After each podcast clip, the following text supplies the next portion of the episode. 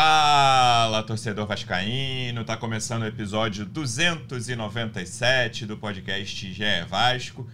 Eu sou o Luciano Melo para falar mais uma vez de dois jogos do Vasco no mesmo dia.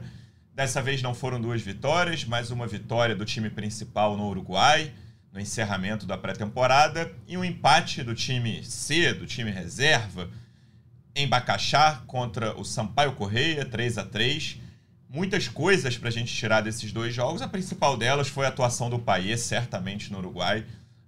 Claro que não valia três pontos, mas a melhor exibição do Paier, não valia três pontos num jogo oficial, no campeonato, mas a melhor exibição do Paier com a camisa do Vasco até agora, e a gente imagina que seja a primeira de várias grandes exibições ao longo de 2024. Ele voltou mais magro, ele voltou em melhor forma física, e a gente imagina que seja um ano de destaque do Paê. Vamos falar dele e vamos falar de vários, outros, vários outros jogadores, pedidos de reforços, mais uma vez pedidos públicos por reforços.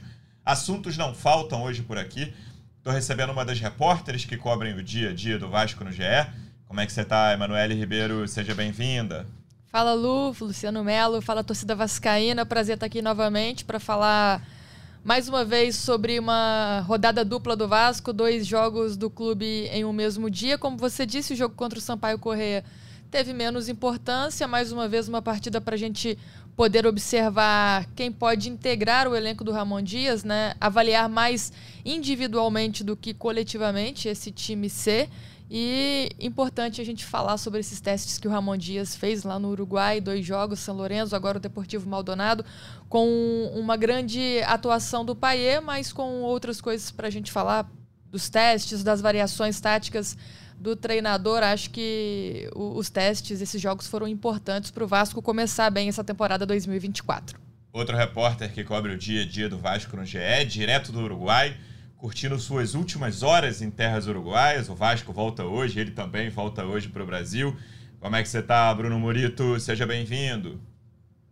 Fala, Luciano. Fala, Manu. Fala, João. Tudo bem? Pessoal que está em casa. Olha, acho que a principal notícia da pré-temporada aí é, é o Paê, né? Tanto fora de campo, pela forma que ele se apresentou, tanto também pela atuação que ele teve, acho que nos dois jogos, sobretudo ontem, né? Eu concordo, acho que foi a melhor partida do Paê com a camisa do Vasco, desde que ele chegou. E acho que é a grande notícia que parece que o Ramon encontrou, né? Esse jeito de usar o Paê ali como 10, que era já um pedido de, da torcida há muito tempo. Mas lógico, tem muita coisa a evoluir, assim, o time como um todo. Acho que os amistosos foram válidos, assim, como, como teste. E ver também o que, que, tá, que, que pode melhorar e, e e acho que a notícia também, outra notícia é o pedido de Ramon, de Emiliano, de Medel por reforço, né? Jogar. Ontem foi mais um dia que na coletiva pós-jogo, agora foi a vez do Medel, jogador, externar o pedido por reforços. Vamos debater isso também. É, jogador eu não lembro, né? Treinador é, é relativamente comum, né? Preciso de mais gente, porque o jogador às vezes se sente até ameaçado, né? Se chegar jogador, pode ser que eu saia do time.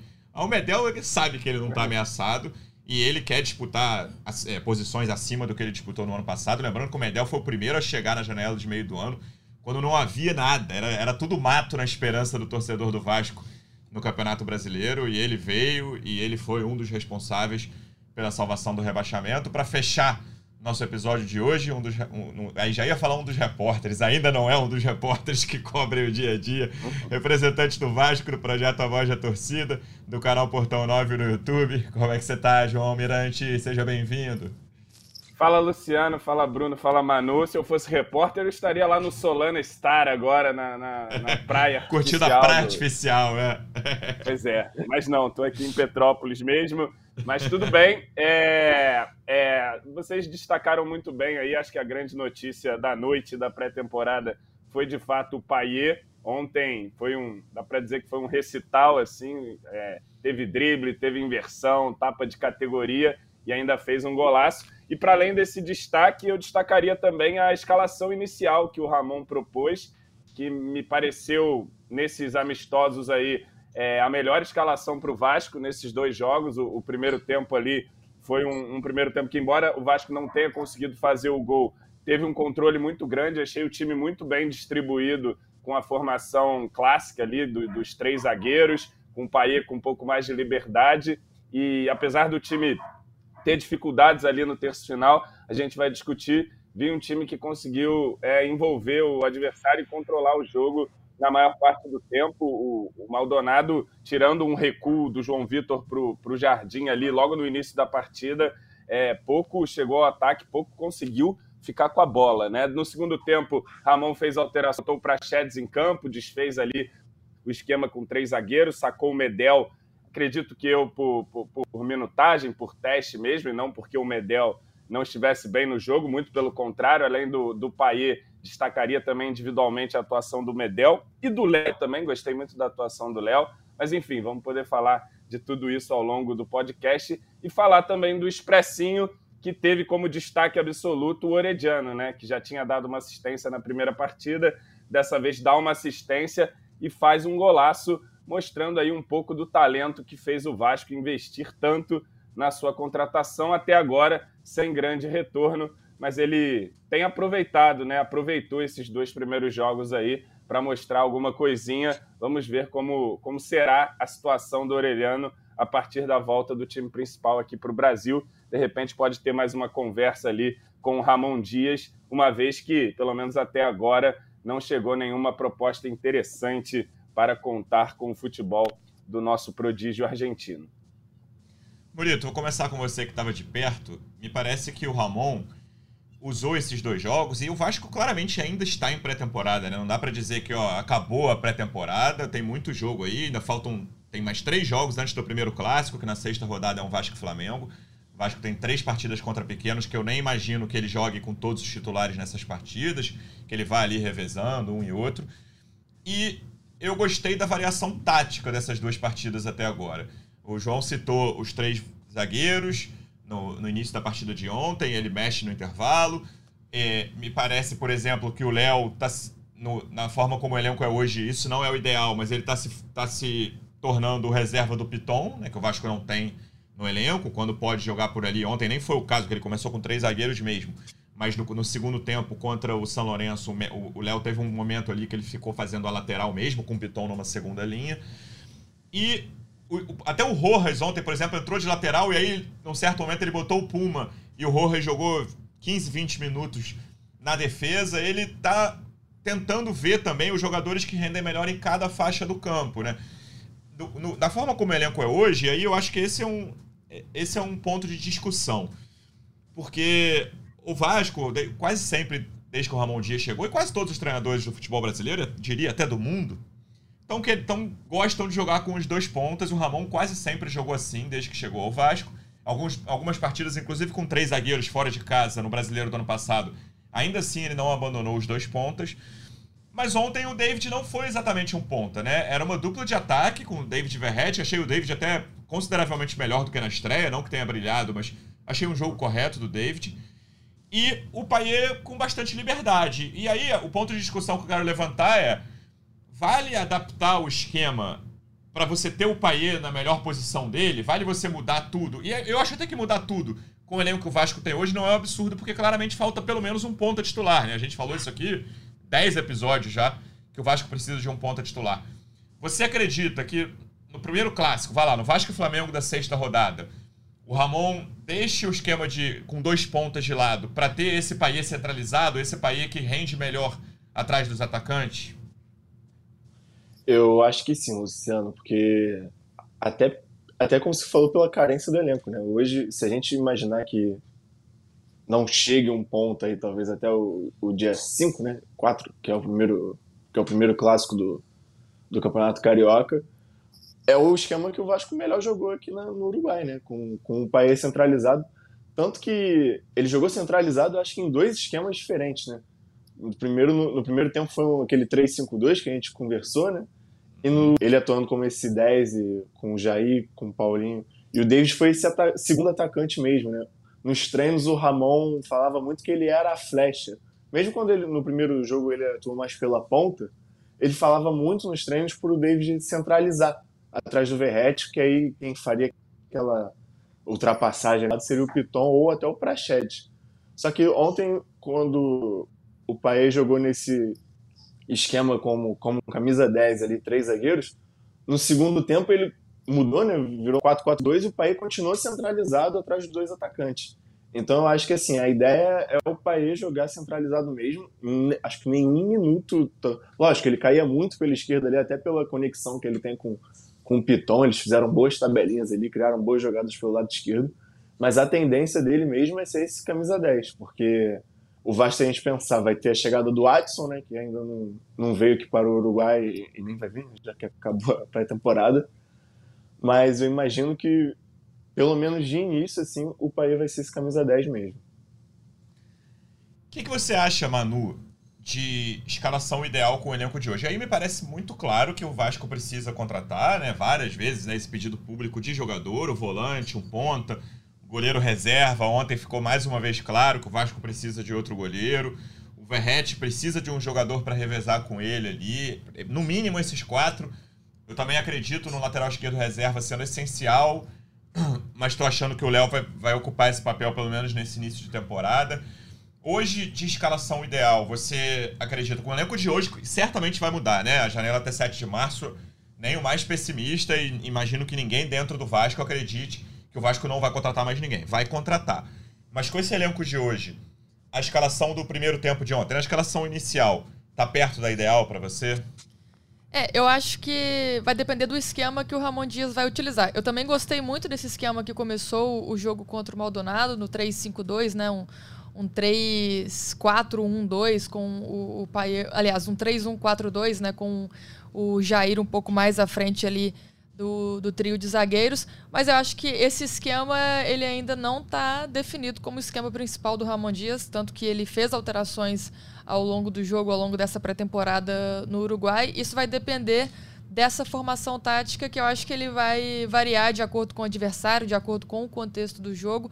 Mas eu gostei de como o time se comportou ontem com os três zagueiros, gostei do Paulo Henrique como titular. Eu acho que ele tem que ser o titular da lateral direita, vendo esses primeiros dois jogos da temporada, o Paulo Henrique tem que começar a partida como titular. Gostei de, de ver ali ele e o Piton, acho que fizeram boas partidas, tanto o Paulo Henrique mais colado no Paulinho no primeiro tempo, quanto o Piton mais colado no, no Paier. Mas eu acho que é o que você falou, Luciano, quando você fez aí essas análises iniciais dessa partida sobre o Paier, de que o Ramon Dias vai ter que encontrar uma forma de jogar com o Paier mais solto em campo. E eu acho que o Paier mais solto tem muito a ver também com esse início de pré-temporada dele, com ele ter se apresentado mais leve, numa melhor condição física. Eu acho que o Payet está muito mais confiante em campo. A gente vê nos passes que ele dá, teve drible, né? teve a caneta, no domínio da bola, nas inversões, nos chutes também, que era uma coisa que a gente falava muito no ano passado, que o Payet não tinha muita confiança, parece, para chutar. E agora a gente vê esse Payet mais solto, mais leve, melhor fisicamente, eu acho que a confiança é alta. Então eu acho que o, o Ramon Dias ele tem que aproveitar, sim, esse momento do Payet, que foi a grande notícia dessa pré-temporada, desses primeiros dois amistosos do time principal no ano, e aí sim montar o time em cima é, desse Paier, que, que deve ser o, o, principal jogador do Vasco em campo. Mas ainda tem peças para chegar, tem o Adson, por exemplo, que já chegou ao Rio de Janeiro, agora vai se juntar ao elenco nessa volta ao Brasil, então é, é preciso ter um, um, cuidado com essa análise de qual será o melhor time por causa das mudanças que vão acontecer. Mas eu gostei muito sim do time que iniciou esse jogo contra o Maldonado. Eu vou levantar uma polêmica com o João, que eu acho que eu sou minoria, e eu vou discordar dele nessa, que é... João, não tô falando contra Madureira, contra Bangu, tá? Tô falando contra times da Série A, Campeonato Brasileiro ou clássicos do Campeonato Carioca. Hum. Eu não acredito em Jair e Paê juntos no time titular. É, eu acho que isso certamente é, vai ser melhor é, observado em, em confrontos de nível maior, né? não dá para a gente tirar o Maldonado de parâmetro, é um time bem modesto do Uruguai, assim, deu para ver, né, a categoria lá do, dos jogadores do, do Maldonado. Teve uns chutes lá, uns dois ou três, que eles estavam meio no pico da área, assim, pô, 10 metros para cima do gol que eles chutavam. Pois camisa é, 17 mas, era um assim, acontecimento.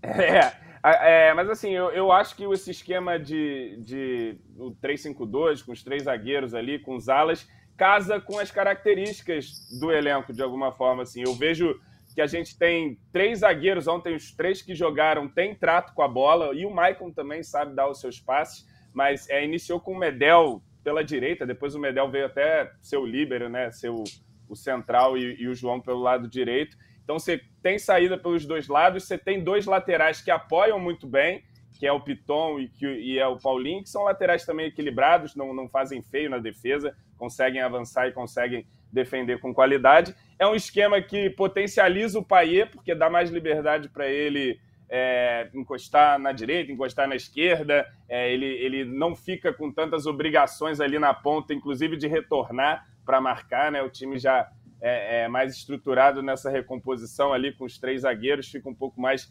protegido e permite que é, o Paier não, não, não, não tenha que se esforçar tanto nesse momento defensivo. Então, acho que é um esquema que potencializa os alas no ataque, que é o que eles têm de principal característica. Os zagueiros têm boa saída, então é, podem é, fazer essa primeira construção ali. Acho que os três têm qualidade para isso. Você tem um Jair, que nesse esquema com três zagueiros ali também fica mais protegido, né? O volante pode ser um cara de, de, mais, de menos pegada, digamos assim. É, claro, nesse contexto contra o Maldonado, contra esses times do Carioca, tem que ver num contexto mais difícil. E, e você, é, de alguma forma, com a carência dos pontas, né? Não tem os pontas para serem esses jogadores, fazer, fazer exatamente a função decisiva de um ponta, né? Fazer a recomposição e ajudar no ataque. E aí você aposta num esquema com dois atacantes.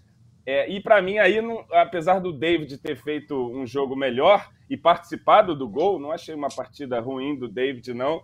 É, acho que não é a companhia ideal para o Verrete, não. Deveria haver um jogador de mais categoria também para esse esquema. Mas eu gostei sim do, do esquema e, e Paier e Jair aí, de fato, essa bola que você levantou, a gente vai precisar observar em jogos de, de uma competitividade maior, né? Mas assim, é, o Jair foi contratado ano passado com status de titular absoluto, acabou perdendo essa posição, mas vem bem nessa temporada. Gostei da entrada do Jair já no último jogo e gostei também do jogo dele. Não foi espetacular, não, mas gostei da atuação dele. É, acho que ele é um. É, acho não, tenho certeza que ele é um jogador acima do Zé Gabriel aí. Vamos ver como ah, o, o Ramon pensa aí de novo esse time, mas assim, a pré-temporada foi importante para botar todo mundo para correr, para fazer testes. Por exemplo, o Ramon ontem jogou é, em 3-5-2, depois mudou é, para um, uma espécie de 4-4-2 em losango, depois jogou num 4-2-3-1, quando ele entra com Serginho e Rossi nas pontas, mantém o, o centralizado ali atrás do Rayan de atacante, uma dupla de volantes com Zé e, e enfim, é, acho que foi, foi positivo esse saldo da pré-temporada no Uruguai e, e serviu também para o Ramon testar situações de jogo para chegar agora para o Campeonato Carioca e, e, a gente começar a nossa arrancada de fato nesse ano e classificar aí, cumprir o primeiro objetivo da temporada, que é se classificar para as finais do Campeonato Carioca. E aí, Manu, jogando o esquema que jogar, seja três zagueiros, seja com dois pontas, seja no que for, tem uma posição que, para mim, o reforço é inegociável, que é o volante. Para mim, você pode, ah, aqui a gente adapta, faz assim, bota o Adson lá na frente com o Verrete, não precisa tão. Eu acho que precisa do ponta também, tá? Mas uma posição é inegociável, que é o volante titular, esse camisa 5 para chegar. E aí ontem surgiu a notícia, cada, cada episódio é uma coisa diferente de de não. camisa 5, cada, negociação. Cada episódio, cada episódio a gente vai baixando a nossa demanda também, né? Não, porque precisa do reserva, do ponta, não sei o que. Não, agora é só o camisa 5, pelo amor não, de Deus. Não, não, ó, ó, peraí, peraí, calma, calma. Pra mim, faltam cinco jogadores, tá? Dois titulares, o camisa 5 e um ponta, ou o atacante para jogar com o Verrete, e três reservas, um goleiro, um lateral esquerdo e um centroavante. Para mim, faltam esses cinco é. jogadores. Não sei se vão chegar a cinco, mas eu imagino pelo menos três chegando, tá? Não tô, eu tô falando o que é inegociável, assim, o que não pode deixar de acontecer, que é esse volante titular. E aí, como é que estão essas negociações? O Cuejar agora já não está perto assim, nunca esteve tão perto assim, né? Porque era uma negociação muito complexa, mas em certo momento se tornou uma negociação prioritária por parte do Vasco. O Esforça voltou à baila. Como é que estão essas conversas, Manu? É quando o nome do Cuejá surgiu, surgiu a princípio, né? O Vasco ainda estava negociando com esforço, tinha esse acordo com o News Old Boys. Naquele momento, a gente conversando com pessoas próximas ao Cuejá, a gente ouvia que o, o volante ele toparia diminuir o salário, tinha vontade de voltar para o futebol brasileiro, mas até a gente publicou no, no GE uma notícia dizendo que era uma negociação improvável por causa dos valores envolvidos por causa de aprovação da 777, porque ele tinha acabado de ser comprado lá pelo Al-Shabaab da Arábia Saudita e seria difícil o clube liberá-lo, né? Que a negociação estava dependendo mais do poder de convencimento do Ramon Dias e foi o que aconteceu. O técnico e o seu filho, o auxiliar Emiliano Dias, bateram o pé com o Vasco, pediram o Cuejar, falaram que se tivessem que escolher entre o Cuejá e o Esforça, eles gostariam de ter o volante que está lá na Arábia Saudita, então o Vasco recuou na negociação com o News Old Boys, com quem já tinha uma intenção de compra para trazer o, o, volante Juan Esforça, mais jovem, dentro do perfil que a 777 busca, mas atendendo a um pedido do treinador, foram atrás do, do Cuejar, mas de, de cara já ouviram que era uma negociação muito difícil e acabou que o Al-Shabaab não quis liberar o volante, né? E além de todas as coisas envolvidas, como a gente disse, o, o volante tinha um salário muito alto, acho que isso dificultaria também essa negociação. O que acontece é que tudo voltou para o estágio inicial, que era o Vasco indo atrás do esforço, tinha lá a intenção de compra, mas o presidente do News Old Boys ficou meio perdido nessa situação também, porque não teve mais uma resposta do Vasco, já, já tinha fechado o acordo, o jogador já havia aceitado vir para o Brasil e naquele momento ali em que o Ramon pede o Cuejá, o presidente do News ficou meio perdido. Pô, mas e aí, o Vasco vai querer, não vai querer? Vai me avisar, não vai me avisar? E agora então o Vasco vai ter que voltar para essa negociação para conversar com o News Old Boys, tentar reverter aí e continuar a seguir nessa compra do, do Juan Esforça. A proposta já havia sido aceita, 5 milhões de dólares. E o News ainda está com interesse de vender o Esforça, mas não quer que demore muito. Se o Vasco demorar muito com essa negociação, aí sim vai acabar a paciência do clube argentino, até porque vai começar o campeonato, o clube Esse conta semana, com, né? com o Juan Esforça, disse que depois que, que começa o campeonato, o, o Bruno Murito está aqui na live com a gente, ele até conversou lá com o presidente do News também, ele disse que se o Vasco demorar muito, aí não, não vai ter volta e o esforço vai ficar na Argentina. É uma negociação que provavelmente será encerrada essa semana, Murito? É, se depender do presidente do News, sim, né? A gente tem que ver agora como é que o Vasco vai agir, se vai agir com essa agilidade né, no, no, mercado, porque porque assim o, o, presidente do News ontem falou que o, ele não vai conseguir vender depois de começar então a, o campeonato, né? Porque ele precisa contratar antes também, né? Ele vai precisar do dinheiro para repor a saída do esforço. Então, assim, a gente sabe que a necessidade do, do time, né? É, talvez a principal carência do elenco hoje. E, e vamos ver, né? Eu perguntei, cheguei a perguntar assim, quanto tempo o Vasco tem, então, pro, pro presidente do News, o Ignacio Astori, que, que atendeu a gente super bem.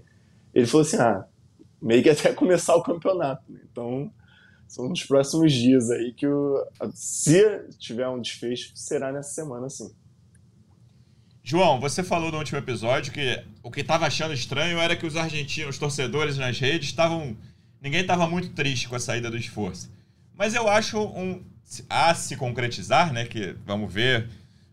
Ultimamente a gente só acredita quando é anunciado. O Botafogo até anunciou o que desistiu, teve isso lá. Okay. O, o Vasco. Eu, me, eu gosto do, nome, não vi o Esforça jogar né, várias vezes, até vi um jogo contra o Santos mas é um jogador que é titular da seleção pré-olímpica da Argentina, tem boas características, é jovem e é a posição que o Vasco mais precisa. É, um jogador, é, eu também não conheço, mas fomos buscar aí quem conhece para conferir as análises. Todo mundo fala super bem, que é um, um garoto que surgiu muito bem é, no News, que foi galgando seu espaço, se, se, é, se, transformou em titular do News Old Boys. Tem, se não me engano, mais de 100 partidas aí profissionalmente pelo News, apesar da, da pouca idade. É um jogador de seleção pré-olímpica argentina, participou de, de todas as seleções de base aí da Argentina.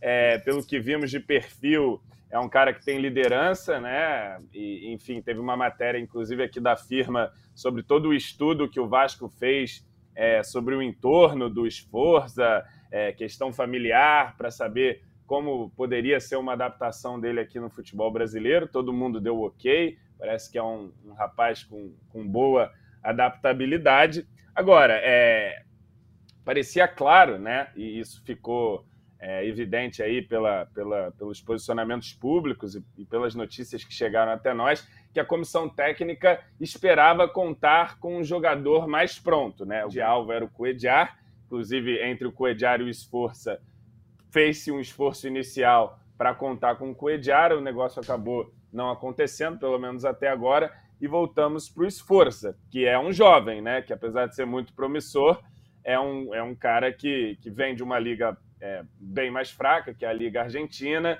que é muito jovem, tem toda a questão da adaptação, embora é, o Vasco diga que ele é um cara mais adaptável e tal, para não correr o mesmo risco que, que aconteceu com o Orelhano, mas vamos ver, né, quando ele chegar aí, como é que de fato vai acontecer essa adaptação. Agora, tecnicamente parece ser um bom jogador, né? Vem para a posição que nos é carente.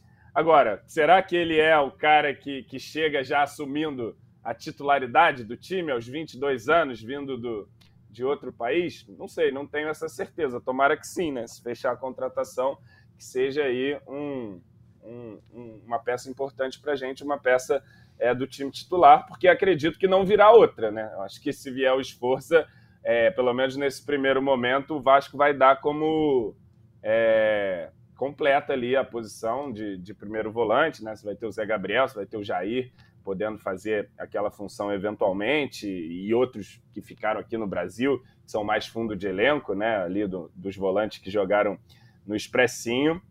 Enfim, eu tinha gostado, cara, eu tinha gostado da, da contratação quando ela foi anunciada, vi coisas boas sobre ele, é um jogador que já mostra é, um bom desempenho e parece ter muita margem de, de evolução ainda.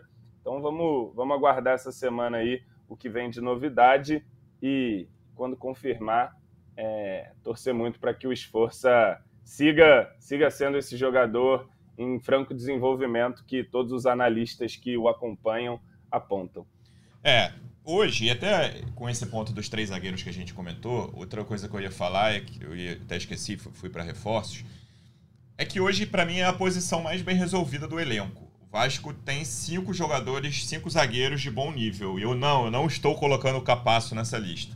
Estou colocando João Vitor, Medel, Maicon, Léo e Rojas. Para mim são cinco jogadores que tranquilamente podem atuar em Série A. E o meio-campo e o ataque são questões que precisam ser resolvidas. Claramente precisa de um atacante. O Vasco precisa de um atacante de muito bom nível para mudar esse, esse degrau hoje, o elenco do Vasco, eu não consigo cravar. Se, não vai ser esse elenco que vai mudar, que vai começar o brasileiro, tá? É só para é, exercício hipotético aqui. Eu não consigo cravar o Vasco não vai lutar contra o rebaixamento se começasse amanhã o Campeonato Brasileiro. E olha que eu acredito muito no trabalho do Ramon Dias. Acho que o Vasco não lutaria contra o rebaixamento se o campeonato começasse amanhã. Mas o time, o elenco precisa de reforços, isso é muito claro. E o meio-campo é, é uma peça central nisso tudo, né, Murito? Você que até como a Manu citou, é, chegou a falar algumas vezes com o presidente do News, é, te, falou, ouviu aí os pedidos públicos por reforços. Se o, o Alexandre Matos, a 777, o Lúcio, que lá no, na ponta, o CEO, se esses reforços não chegarem logo, ou não chegarem até o fim da janela de 7 de março, tá, é, é curioso que as cobranças não vão ser só, de, só dos torcedores, né? As cobranças públicas vão ser da comissão técnica e até dos jogadores do Vasco. É, eu acho que é uma, uma expectativa geral mesmo, torcida, comissão, jogadores, porque a partir do momento que um líder do elenco, né? Acho que o treinador, como você falou, tudo bem, né? Agora, o Medel é um dos líderes do elenco e ele deixou isso claro, né? Ele, ele falou que, que o Vasco precisa de reforços e que todo mundo sabe, e também que o Vasco precisa de reforços o mais rápido possível, se quiser lutar lá em cima na tabela tal, que é uma coisa assim que, que todo mundo no elenco almeja, né? Acho que o Léo deu uma entrevista legal pra gente aqui durante um treino, de, depois de um treino, falando que ele não aguenta mais lembrar de 2023, que ele não quer nunca mais ver algo parecido como foi esse ano, que ele nunca tinha passado por uma situação dessa. E que agora o, o, o Vasco quer, quer lutar lá em cima, né? Que é, que é o lugar onde o Vasco merece estar. Então, só que de, de, acho que depende também dessa, dessa mudança de degrau, principalmente, eu acho, no ataque. O, o que eu pude perceber aqui de acompanhar as partidas é que o Verrete estava muito incomodado, assim. Acho que ele foi o jogador menos acionado, assim. talvez foram os dois jogos aí que o Verrete foi menos acionado desde, desde que ele está no Vasco, assim. Ele recebeu pouquíssimas oportunidades, teve um passe bom do Paulo Henrique, né, no, acho que foi no primeiro tempo ainda, onde que, que, o atacante argentino não, não alcança a bola, um cruzamento por cima. Mas fora isso, assim, ele se mostrou muito, muito irritado, assim, algumas jogadas que chegavam na frente, e... o Verrete estava livre, ele pedindo bola, tal, e, e os jogadores do Vasco não conseguiam encontrar o atacante da melhor forma. Então, assim, eu, eu acho que, por exemplo, o David vai ser um jogador útil. Ontem, ontem eu gostei assim da partida dele, lógico, não foi a melhor das partidas, uhum. mas ele, ele acho que evoluiu bem da primeira partida. Ele, ele é muito brigador, né? Ele tem essa força, essa velocidade, então assim, o passe do Pai até não sai muito bem ali para ele no lance do gol, mas ele briga, ele batalha, arranca a bola do, do defensor do Deportivo Maldonado, toca pro Prached, Prached domina ele meio errado e a bola sobra pro Pai finalizar com muita categoria, né? Então assim, Ontem, talvez, as principais jogadas, acho que 90% das jogadas foram criadas pelo Paê e os outros 10% ali pelos alas, né? E além dessa briga também do David acompanhando lá na frente. Então acho que o Vasco precisa de mais opções, até se a gente for ver o jogo, o time do segundo tempo, né? Quando entrou o Rossi ali, quando entrou o Serginho, já começa a gente ver ali que o elenco não, não tem essa profundidade, acho principalmente no ataque, né?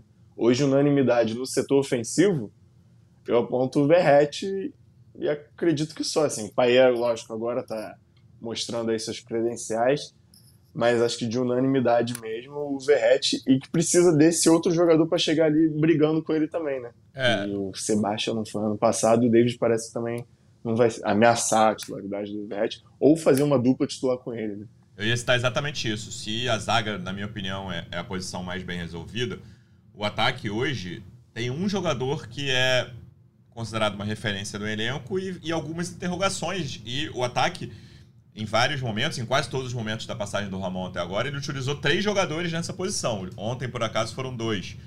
Mas o, o Adson, o David o Orelhano são interrogações. Né? O próprio Ryan, que é uma joia do clube, a gente ainda não sabe o que esperar. Pode ser que dois desses caras se firmem com o Verrete e dê, dê certo. Mas pelo que a gente viu até agora, é pouco provável. O Adson a gente não viu nada no Vasco ainda, né? A gente viu em outros clubes. O, e o David a gente viu muito pouco no Vasco. O Orelhano que a gente viu mais. Hoje, o Vasco precisa, na minha visão, de dois jogadores pro ataque. Um, um titular absoluto, um cara que chegue com essa... Não vou dizer nem como o Verret chegou, porque ele não, é, ele não chegou com status, né? O Verret e o Sebastião a gente não sabia muito o que esperar dos dois. Um funcionou muito bem, o outro não funcionou. Então, a, o, o ataque claramente hoje é um, uma posição a ser endereçada. E eu nem gostei dos dois jogos do Verret, não, tá? Achei. Talvez se você fizer uma média dos dois jogos no Uruguai, tenha sido o pior cara do Vasco. E eu gosto muito dele. Até tem uma certa voz da torcida aqui nesse podcast, que em certos episódios depois do Brasileirão falava assim: ah, podia contratar um centroavante para ser titular. Eu acho que a posição de centroavante titular é do Verret. E ontem, justiça seja feita, ele ficou muito incomodado com a cotovelada que ele levou Como na costela. cotovelada na... Três minutos de jogo ali, ele passou o jogo, quando ele é substituído no segundo tempo, incomodado com aquilo ali. Quando a briga, tá, a pancada tá comendo no fim do jogo, ele tá lá, mas tá com a mão na, na costela também. Então tem essa ressalva de ontem, mas é uma posição que precisa ser reforçada, João. É, com certeza. É, a gente já falou aqui, é, do, do, das pontas, nenhum traz é, grande certeza para gente. Ainda tem que ver a estreia do Adson. É, e sobre o Verrete, o Verrete era muito acionado ano passado nos jogos, porque o jogo funcionava com um bicão para o Verrete tentar ganhar de todos os zagueiros, né? E o Vasco tem feito menos isso, acho até que é uma tentativa de evolução do nosso jogo, mas ele de fato foi muito discreto nessas duas partidas e pouco acionado, né? Eu me lembro basicamente só dessa finalização no cruzamento do PH ali no, no primeiro tempo, que ele se estica. Não, não chegaram tantas bolas assim, nem no, nos cruzamentos. Ele errou, uns passes, não... ele errou uns passes fáceis aí nos dois jogos lá no. Eu achei o Verret. É. Não atingindo, é, não, não, não, não foi muito bem, não. Mas também pondere-se aí o início de temporada. E acho que é, pouca gente falou, mas o, o gramado lá do, do, do, estádio, pô, muito ruim e dificulta muito o jogo, né? Dificulta muito troca de passe. Você vê que alguns lances, ontem até o próprio Paier tentando carregar, e a bola pipoca, uhum. fica viva, bate na canela e tal, e isso atrapalha o jogo. E atrapalhou para mim um outro jogador que para mim esteve apagado, e, e, claro que não é motivo para alarde, né? Começo é o Paulinho, Paulinho Paula. Eu não achei, achei ele apagado, ele achei que ele apareceu bem... muito, mas errou muito também.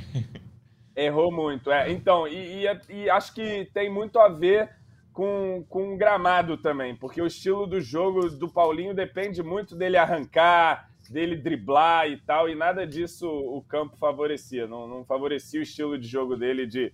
É, teve até uns dois lances ontem que ele pega, dá um come, vai arrancar e a bola já sai viva e uhum. tal, e aí ele toma trombada, toma falta, reclama e tal. É, enfim, acho que isso não favoreceu. Vamos ver aí no tapete de São Januário, quinta-feira. Tô curioso para ver o que, que o Vasco pode fazer aí com esse novo time num, num bom gramado e com o apoio da sua torcida contra um fraco Madureira em casa. É, e aí vamos... Fala, Bruno. E... Fala, Morito.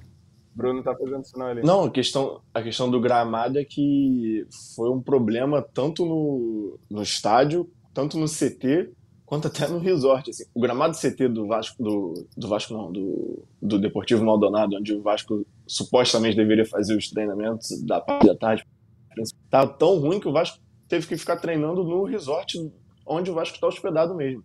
Então a gente via algum, alguns erros de passes ali também, bobos no, no, no, treino, no bobinho, e o Emiliano a todo momento. É isso mesmo, gente, o gramado tá horrível, não sei o que, isso vai acontecer, vocês vão jogar em gramado ruim, então não desiste, tipo, tentando motivar os jogadores. E que, assim, o gramado do, do resort não era dos melhores, mas estava melhor do que o, o, do CT. Então, assim, os jogadores reclamaram internamente também. Ontem, o, o, a comissão técnica também. Miguel falou, off, né, chegou falou, isso na entrevista. Né? Falou, né? é. Então, foi uma preocupação do gramado. Eu também acredito que tenha atrapalhado bastante.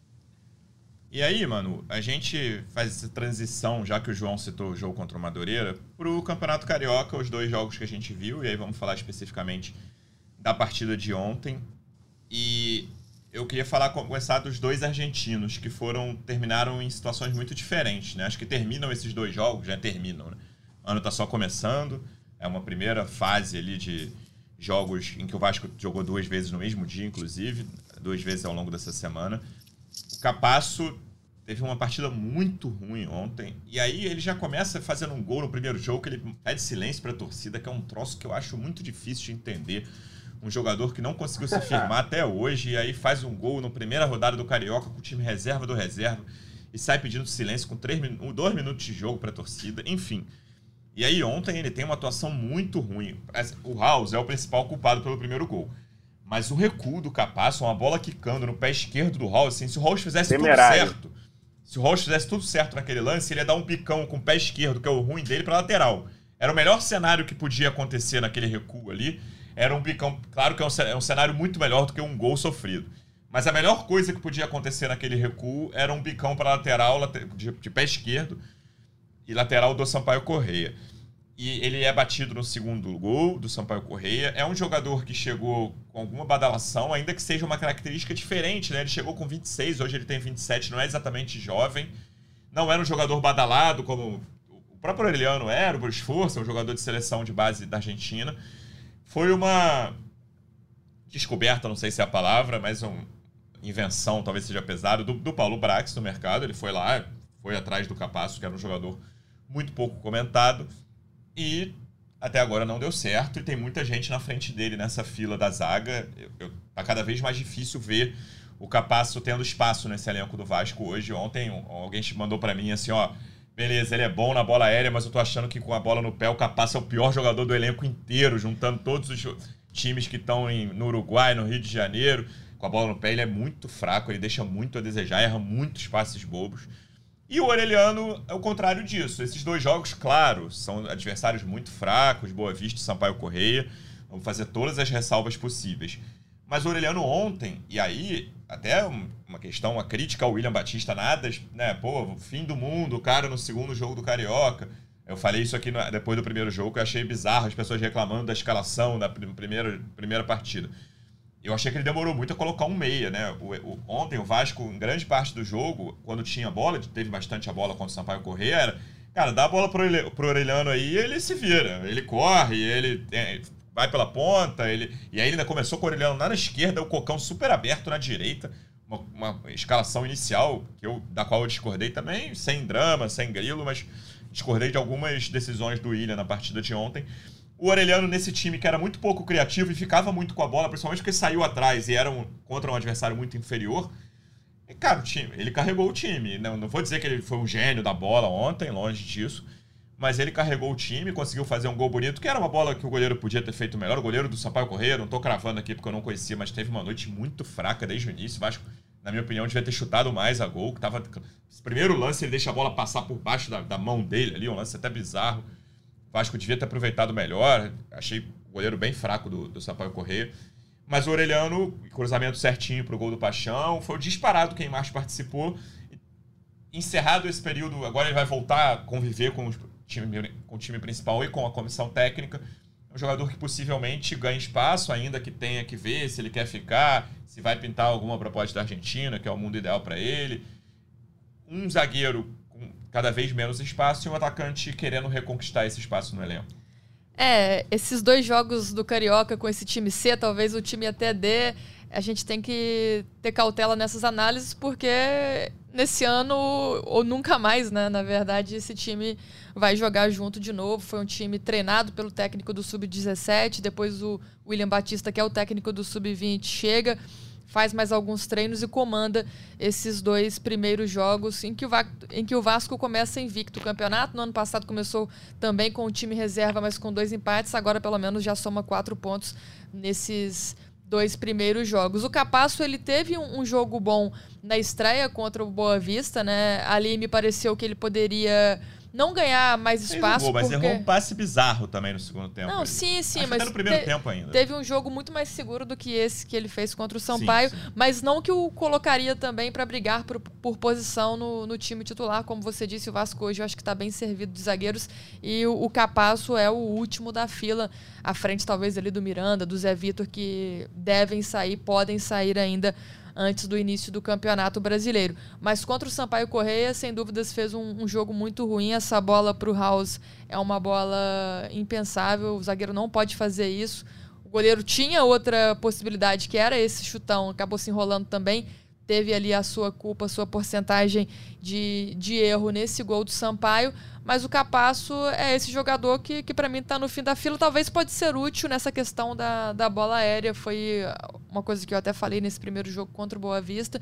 Talvez em, em alguma partida em que o Vasco esteja tendo muita dificuldade, com chuveirinho na área, fim de jogo, com escanteio, enfim, com bola parada, o Capasso possa entrar para dar essa opção para a bola aérea ofensiva, ou então que o Vasco esteja sofrendo muitos cruzamentos e, e o, o, jogador ajude nessa bola aérea defensiva, mas é um investimento que realmente ficou pelo caminho. O jogador que no ano passado a gente ouviu que não era o, o pedido do Barbieri na ocasião, era o técnico que treinava o Vasco. O Barbieri queria o Júnior Alonso, que foi um jogador que o Vasco tentou também no ano passado, tentou também esse ano, acabou não sendo possível o investimento e o Capasso foi pensado ali no futebol argentino como uma opção mas acabou não se concretizando, né? Teve uma lesão também no ano passado, acabou jogando pouco e começa a temporada mal, começa a temporada aí no, no fim da fila dos zagueiros. Agora no ataque, eu acho que o Orediano é uma boa notícia desses dois jogos. Esses dois jogos servem para essas análises individuais. Poucos jogadores ali acho que vão ter muita minutagem, muito espaço com o Ramon Dias ao longo da temporada. E o Orediano pode ser esse jogador, mas vai depender muito da questão psicológica dele também, da vontade, do desejo dele. Eu acho que pode ser importante até para ele também esses dois jogos, essas duas boas atuações para ele ganhar mais confiança, talvez pensar, pô, acho que esse ano pode ser diferente, vou conversar com o Ramon Dias, quem sabe eu não fique, não ganhe mais espaço, porque no ano passado o PEC viveu aí sua melhor temporada no Vasco e acabou não dando muito espaço também para o Orediano, um jogador ainda em adaptação é, se habituando ao futebol brasileiro. E acho que pode ser talvez a opção, o Luciano, para o Vasco não ir no mercado em busca de um ponta, né? Manter o Orediano nessa temporada. Não acho que esses dois jogos o coloque como titular absoluto, pelo contrário, ainda brigando por vaga. A gente vai ver o Adson jogar também. Acho que o Adson é um jogador abaixo do, do PEC, que deve sair aí para o futebol dos Estados Unidos. Mas o Orediano pode ser essa opção para o Vasco não ir no mercado, né? E até porque para liberá-lo. Nem, nem, fala, tem que ir no mercado, Manu. Mas até para liberá-lo, para liberá-lo, o Vasco teria que conseguir uma proposta interessante também, talvez um empréstimo é. com obrigação de compra no fim, porque foi um investimento muito alto feito no ano passado. Mas nessa questão dos reforços, aí puxando por esse gancho de talvez o Orediano ser esse jogador para ficar como opção para as pontas, né? Acho que o Vasco tem que ir sim em busca de um centroavante reserva. Mas esses pedidos públicos, né? A questão do, do Emiliano Dias, por exemplo, do Ramon Dias, me, é, me vem à cabeça muito a negociação para extensão do, do vínculo da comissão técnica. Naquele momento ficou ali muita, muita coisa sendo dita, a conversa acontecendo internamente e o Ramon pedindo, falando: olha, eu vou renovar, eu vou aceitar estender meu vínculo, mas eu quero reforços. E a diretoria do Vasco e a 777 prometeu para ele que viriam mais reforços de qualidade para integrar esse elenco. Então eu acho que essas cobranças públicas vêm muito porque ele espera que isso aconteça, porque foi prometido a ele que ele teria esses, esses jogadores, né? E o próprio Lúcio Barbosa, na coletiva que ele deu no, no, ano passado, depois do fim do Campeonato Brasileiro, ele diz que vão chegar jogadores do mesmo nível que chegaram na segunda janela do ano. Talvez não sejam jogadores muito caros, como foram os casos do Paulinho, do Verrete, do Medel, mas jogadores que chegaram para serem titulares com é, levando ali a qualidade do elenco. Então, são coisas que foram ditas e, e, a gente espera que aconteça, né? Ainda tem tempo pela frente, o Campeonato Brasileiro começa só em abril, até lá é, muita coisa vai mudar, mas a gente espera que realmente aconteça. João, o que você faria com o Luca Aureliano? Cara, eu, eu tentaria vender, na, na real. Se eu, mas aí é preciso haver propostas, né? Uhum. Até agora não, não tem nada de concreto por ele. E não havendo propostas, ele vai ficando, vai jogando. Acho que é, tem mostrado, talvez até com, com intenções de sair daqui, mostrando alguma coisa nesses primeiros jogos, né?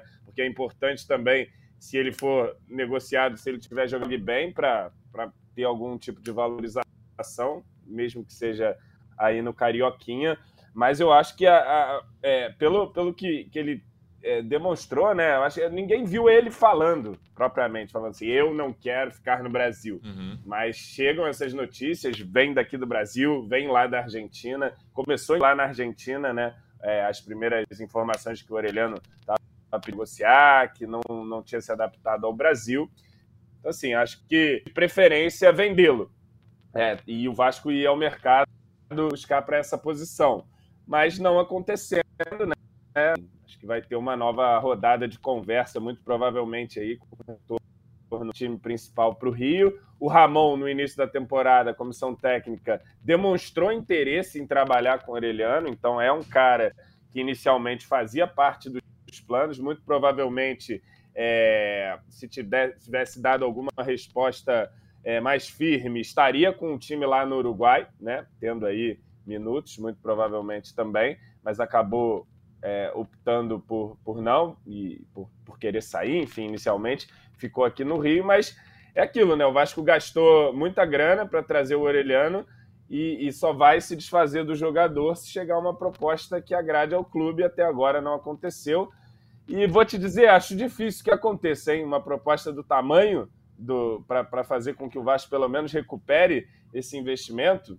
Não sei, né? Porque foi foi muita grana e com a temporada que o Orelhano fez em 2023, é, é, diminuiu, né? A gente muito dificilmente consegue o mesmo que pagou por ele. E, e, bom, até agora, como eu disse, nada concreto em relação a propostas. Ele vai ficando e creio que, que vai acontecer essa segunda rodada de conversas aí. Imagino o Orelhano é, ganhando alguns minutos aí com o time principal enquanto essa situação não se define.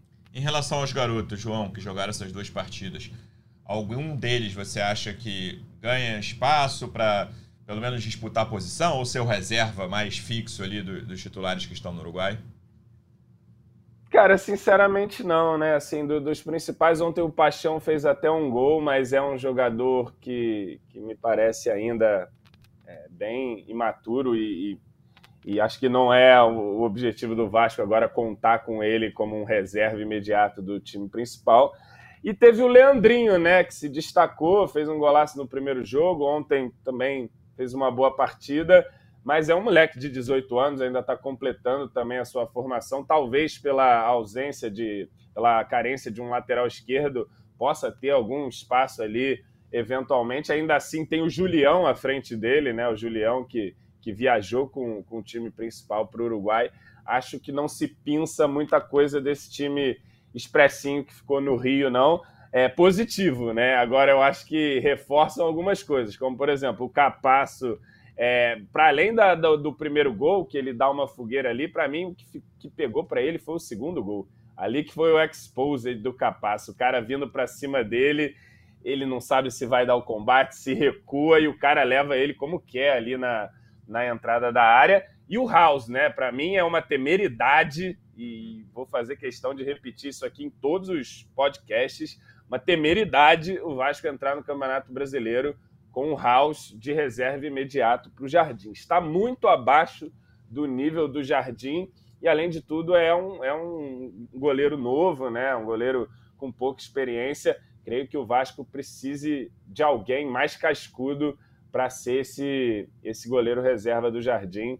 O House, no máximo, ali um terceiro. Me parece que, que vai ser isso, tá, João? Não queria te desanimar, não, mas pelo que a é. gente ouviu, o Vasco está contando aí com, com o House para ser o segundo goleiro ali, o reserva imediato do Léo Jardim. Mas, é, dependendo se surgir uma oportunidade de mercado, como a gente ouve muito no clube essa, essa frase, nessa expressão, oportunidade de mercado, aí sim a situação pode mudar. Para mim é o reserva mais importante. É. Se for colocar em ordem de prioridade, dos cinco reforços que eu, que eu acho que o Vasco precisa, para mim o primeiro é volante titular, o segundo é ponta, jogador de velocidade titular, o terceiro é goleiro reserva, o quarto é centroavante reserva e o quinto é lateral esquerdo reserva. O lateral esquerdo eu acho que não vai chegar, tá? Porque tem o Julião e o Leandrinho ali que podem fazer. E o próprio Léo, para mim, o Léo é o, é, o, é o reserva do Piton hoje. E o Julião e o Leandrinho tentando mostrar algum serviço ali, jogadores da base que tem alguma badalação. Mas os outros quatro, para mim, precisam chegar de qualquer maneira. É, é muito difícil imaginar começar um brasileiro sem esses quatro reforços. E é. Manu dizendo que não, o goleiro por enquanto não é uma prioridade, mas eu imagino que o Vasco. A gente não, não, não vai tirar conclusões hoje aqui, que tem muito tempo de janela ainda, né? Mas começou. É. Lembrando que eram três meses, né? O, o, campeonato acabou dia 6 de dezembro, a janela fecha dia 7 de março. Então você tinha exatamente três meses. Já passou um mês e meio né, desse período aí. O, hoje tem metade da janela percorrida e, e à medida que a janela vai entrando, vai ficando mais difícil, né? Porque os times estão no início de temporada, eles vão ter menos tempo de repor se eles perderem um jogador minimamente importante, a não ser que você vá na baba da baba de algum elenco. E aí é complicado, né? Ah, opção, a terceira opção da lateral esquerda do, do time tal. Ah, beleza, esse time não vai precisar repor esse jogador. Mas esse, esse jogador vai ajudar o Vasco de alguma forma? Essa é uma discussão. Ó, uma que... terceira opção que a gente pegou foi o PH, do Galo. Era a é. terceira é. opção lateral lá e brotou aí, agora é o titular mas, do time, né? Mas, mas... mas, eu concordo com você. Tem que agir. Quanto mais avança a janela, mais difícil vai ficando de você encontrar jogadores de, de maior qualidade, né?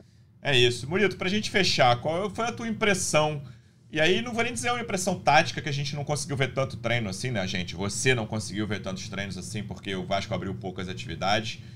Mas em relação a clima, parece um time muito leve para esse início de temporada, né? Tô falando de longe, eu daqui do Rio. Queria saber de você no Uruguai, qual foi a tua impressão ao fim dessa pré-temporada, primeira parte da pré-temporada, já que esse, esses jogos ainda servem como preparação às próximas partidas do Carioca é, ao fim dessa estadia no Uruguai, tanto sua quanto do elenco, o que, que fica se você tiver que resumir o que, que foi essa pré-temporada do Vasco aí? Olha, um clima muito, muito leve, acho que de, de uma mudança mesmo de, de astral, porque acho que desde a chegada do Ramon e do Emiliano foi um clima muito pesado, né? Assim, que eles tiveram que lidar desde o início com a corda no pescoço ali durante 20 rodadas, né? E isso o Emiliano já citou algumas vezes em algumas entrevistas que ele deu. Só que agora é começar do zero, né? E acho que essa pré-temporada aqui foi, foi bem interessante, bem legal nesse sentido, porque os jogadores ficaram muito próximos, tiveram um contato muito legal com o pessoal do resort, assim, tanto com os torcedores. Vários vídeos viralizaram aí deles brincando com os jogadores mirins. O Paê deu uma, uma bolinha do, do Vasco para o torcedor argentino ontem, começou, é, foi anteontem, começou a chorar. O Medel distribuiu camisa, com, fazendo pedra, papel, tesoura com os torcedores de Mirins. Então, assim, é um clima muito leve entre os próprios jogadores. A gente, como não tem tanto acesso assim aos treinos é, no Rio de Janeiro, aqui deu para ver aquelas brincadeiras de pré-temporada mesmo que acho que vão ficar marcadas aí para pré-temporada, né? O Serginho andando de bicicleta, a resenha ali de alguns jogadores. E deu para ver assim, um time muito, muito bem entrosado com, e com uma mentalidade muito diferente. Eu acho que fazia tempo assim que eu não não sentia que um, um Vasco estava com essa vontade, essa necessidade de mudança, isso até interna assim, dentro dos funcionários do clube, dentro do, da comissão técnica e dentro dos jogadores. A gente até fez uma matéria destacando essa mentalidade vencedora, que foi algo que o Diego Pereira, que é preparador físico do, do Vasco, é pedido do Ramon do Emiliano, ele destacou muito isso. E ontem, depois ali saindo do jogo, ele deu alguns bastidores ali do, da roda do vestiário, por exemplo, após o amistoso, porque foram dois amistosos? Foram. Valeram duas taças ali, que é o Pablo Guinha Azul, e tudo bem, foram duas taças, mas assim, é de criar essa mentalidade de seguir vencendo, de começar vencendo e, e de construir uma temporada boa aí, como, como tem o slogan do Emiliano, que o melhor está por vir. Acho que isso entrou muito na cabeça de todos os atletas. Lógico, precisa de reforço. Acho que isso é uma unanimidade de todo mundo dentro do, do elenco, assim, e da comissão técnica, acho que da torcida também. Mas foi um, foi um ambiente muito legal, assim, que mostra que tipo, o trabalho do, do Ramon desde o início da temporada e com a chegada desses reforços, um país mais adaptado que acho que pode ser o melhor reforço possível do Vasco para 2024. Tem tudo aí para ser um ano mais tranquilo e de coisas realmente melhores aí que estão por vir. É isso. Antigamente, aí nem eu vi que eu sou o mais velho aqui, tinha um ditado que era com falando do Dadá, Marav Dadá Maravilha, com Dadá em campo não há placar em branco e com Medel em campo não há jogo amistoso possível, amigo. Acho que essa é uma das lições dessa pré-temporada. Pô, ontem ele peitou o bandeirinha, tu viu? Empurrou o bandeirinha. Todo bermudinho, empurrou o bandeirinha. Roberto para longe ali. E isso eu acho uma característica bem legal dele. Assim, claro que ontem a confusão, ele, ele foi totalmente inocente, nem estava mais em campo. Mas ele pilha muito o time do Vasco e, e esse eu, eu acho uma qualidade, essa eu acho uma qualidade fundamental dele e vai ser importante ao longo da temporada também. Manu, a gente vai voltar então na sexta, né? O Vasco joga na quinta-feira contra o Madureira, 8 horas da noite, em São Januário. Vamos ver como é que o Ramon vai escalar. O Vasco já vai estar de volta ao Rio de Janeiro, o time principal. Como é que vai ser essa mescla? Se vai ser titular, se ele vai misturar. Imagina uma mistura nessas próximas partidas. E a gente volta na sexta para falar tudo sobre isso. Obrigado mais uma vez e até a próxima. Valeu, Lu. Valeu, torcida vascaína. João. Murito, um abraço e boa viagem de volta aí pro Bruno, que brilhou nessa pré-temporada do Vasco, pra gente continuar aqui o trabalho. E o Ramon vai continuar os testes, com certeza, e a gente vai acompanhar tudo de perto. É isso, Murito. Boa viagem de volta. Obrigado mais uma vez e até a próxima. Obrigado, Luciano. Obrigado, Manu. Obrigado, João. Só mandar um abraço aqui. Pô, foi bem legal a recepção dos brasileiros até que vieram aqui ao Uruguai. E muita gente que acompanha o podcast. Então, mandar um abraço especial para o Eduardo e para a Fernanda Borges que a, a Fernanda é a mãe do Eduardo, diz que o menino fica o dia inteiro ligado aqui no podcast, vê os antigos, fica acompanhando tudo, então um abraço aí para eles em especial e dizer que foi muito legal aqui essa pré-temporada e que seja uma boa, bom início de temporada aí valendo. Boa. João, obrigado mais uma vez e até a próxima. Valeu, Luciano. Valeu, Bruno. Valeu, uma quinta-feira. Devo ir ao meu primeiro jogo nessa temporada. Acredito que vai ser o time principal em São Januário. Estarei lá, já deve estar vendendo ingressos. E hoje, é, para não dizer que não falamos, é posse do presidente Pedrinho, né? Isso. Assume aí oficialmente o cargo no Vasco. Tem algumas missões importantes é, nesse mandato, como São Januário, enfim, como é, também a fiscalização da nossa SAF. Toda sorte aí ao ídolo Pedrinho nessa sua caminhada como presidente. E sexta-feira voltamos aí para falar do provável atropelo do Vasco da Gama em São Januário. Eu tô, tô querendo uma goleada ilusória aí em algum momento. Pensei que ia vir na pré-temporada o Madureira que vai ter que pagar esse pato. Nessa hora o elenco do Madureira sorri depois dessa frase de João é. Mirante. A, a... Vamos recortar lá, deixar no vestiário lá. A animação do Madureira aumentou para essa partida, mas a gente espera que o Vasco vença. A gente volta então aqui na sexta-feira. Torcedor Vascaíno, obrigado mais uma vez pela audiência. Até a próxima. Um abraço. Vai o Juninho na cobrança da falta. Gol!